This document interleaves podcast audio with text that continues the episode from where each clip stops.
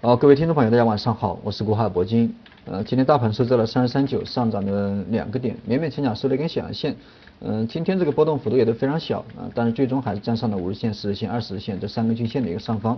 那么今天虽然说大盘翻红，但是个股嗯涨少啊，跌多，百分之七十都在下跌吧。那么今天的一个小幅的震荡以后，明天因为呃，这个明天就比较关键了。第一个是这个维稳力量啊，已经基本上要结束了对吧？两会已经搞完了，然后后天啊，十六号，十六号凌晨两点半的时候，美联储会公布一个会议记会会议的这样一个啊利率决定啊，到底这个公布会会不会美联储会不会加息？那么这样的一个结果在后天凌晨就会公布，所以说。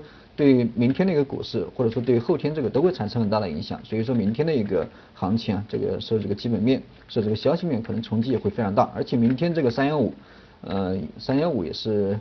啊，也要来的，对吧？一年一度的三幺五，这个闹得都比较厉害。那么三幺五基本上曝光的都是一些衣食住行，对吧？那么类似于衣食住行这种股票的话，我尽量建议大家还是尽量的这个啊，提前规避一下风险，因为你也你也不知道你到底手上拿的股票到底明天会不会曝光，对吧？或者说你手上拿的股票啊，这家上市公司会跟这个曝光的企业啊，会有一定的关联性，或者说受这个板块拖累，对吧？这个可能都会有影响。所以说你手上有这些关于民生问题。老百姓的什么衣食住行，对吧？什么衣服啊，啊，食品啊，对吧？包括旅游啊，对吧？像这类型的股票的话，建议还是啊多多审视一下，到底看一下这个自己手上的股票到底有没有问题啊。还有一个这个服务行业啊，包括这个金融，因为金融去年一年这个非常乱啊。我们的证监会主席刘士余上台以后，也是彻底的开始整顿这个金融行业。包括什么大智慧啊，像这种股票涉及到现货啊，现货投资对吧？这这类型的股票的话，尽量这个规避一下风险，因为呃，因为这个现货市场今年在集中的整治，从一月九号到啊七月九号为期半年的整顿。那么在这个整顿期内，我觉得中国啊整顿过后，这个现货平台我觉得啊存在的话，这个肯定会存在，但是存在的加速呃基本上不会超过三家，这是我这个个人的一个判断。所以说。其他这个还有好几百家对吧？上千家这种现货平台啊，或多或少这个都会受到一点冲击。那么，那么因为这些现货平台它都是有国资的背景啊，很很大一部分呃都是有这种上市公司的背景，所以说大家这个多多审视一下自己手上的股票到底跟这个三幺五有没有关系。如果有，那你尽量规避一下风险；那如果没有，对吧？那你自己看着办。那么关于回到大盘，今天的大盘这个小幅的震荡刚萎缩了，然后对于现在的行情再往上就是三千二百五十点这样的一个关口需要攻克，你这个关口你跳不上去，啊，单凭现在的一个量能你想攻上去也特别难，对吧？因为基本上没有放量，今天还比昨天要稍微这个萎缩了一点，呃，这个想依靠现在的这样一个量能的话，你想突破这个非常难，所以说你在这个位置你不上，那你就得下。啊，这是我因为现在的一个点位哈，这个比较尴尬，你要上也可以，要下也可以。昨天一根啊探底回升的一个阳线，那么已经确认了下方的一个支撑三二零零的支撑，对吧？最低达到三幺九三，那么下方的一个支撑同样有效，那么再往上这个压力也都非常明显，所以说在这样的一个位置，在高位震荡的这样一个位置啊，非常非常尴尬。你其实说实话，这个对短线对明天这个大盘到底是涨还是跌，这个是。判断不了，这个非常难判断，特别是这个缩量的一个情况下，同时有消息面影响的一个情况下，非常难判断。但是我们能做到的就是有这些不确定的因素，啊，我们尽量这个规避一下风险，对吧？这个你可以做到吧，对吧？你这个，啊，我跟你耗不起，对吧？我躲得起啊，所以说你这个做短线的投资者。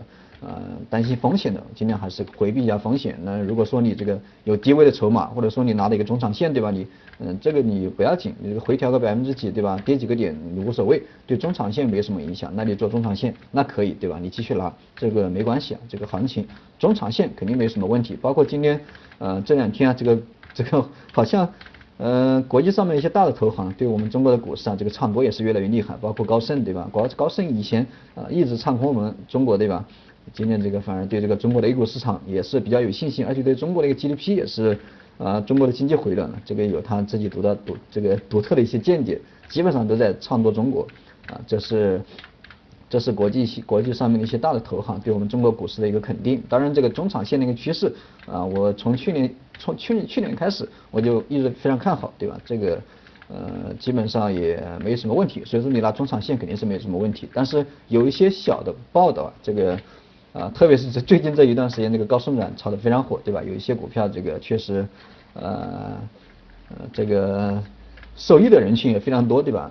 然后被坑的人也都非常多，特别是今天的一个跌停板啊，三零零零幺七网速科技。那么这样的一只股票，网速科技在呃公布这个高送转以后，同时呃这个股东对吧，要公公布这些减持的一个消息，但是但是今天包括昨天啊，一直都在啊一直都在在在什么呢？在这个唱多啊，这个媒体上面有很多新闻来唱多，说这个网速科技啊被什么这个。呃，比尔盖茨对吧？比尔盖茨啊，把比尔盖茨还是巴菲特，应该是比尔盖茨吧？旗下的基金啊，在持有，在在这个加仓，啊，这就是散户跟庄家的一个信息的不对等。他们在公布一些消息啊，让你去引诱你去买入，对吧？你巴，你想一下，你巴菲特或者说比尔盖茨，他都在增持，你有什么理由这个不增持？而且这个网速科技也回调了很长一段时间，基本上现在的一个价格也不高，所以说很多人这个都。看到这条消息啊，这个啊买进去了，结果今天一个跌停板啊，今天这个一个跌停板，而且这个量能放的非常非常大，今天这个换手达到了百分之二十，量能非常非常大，啊比往天这个加起来比两两三个星期的量能还多，所以说这个。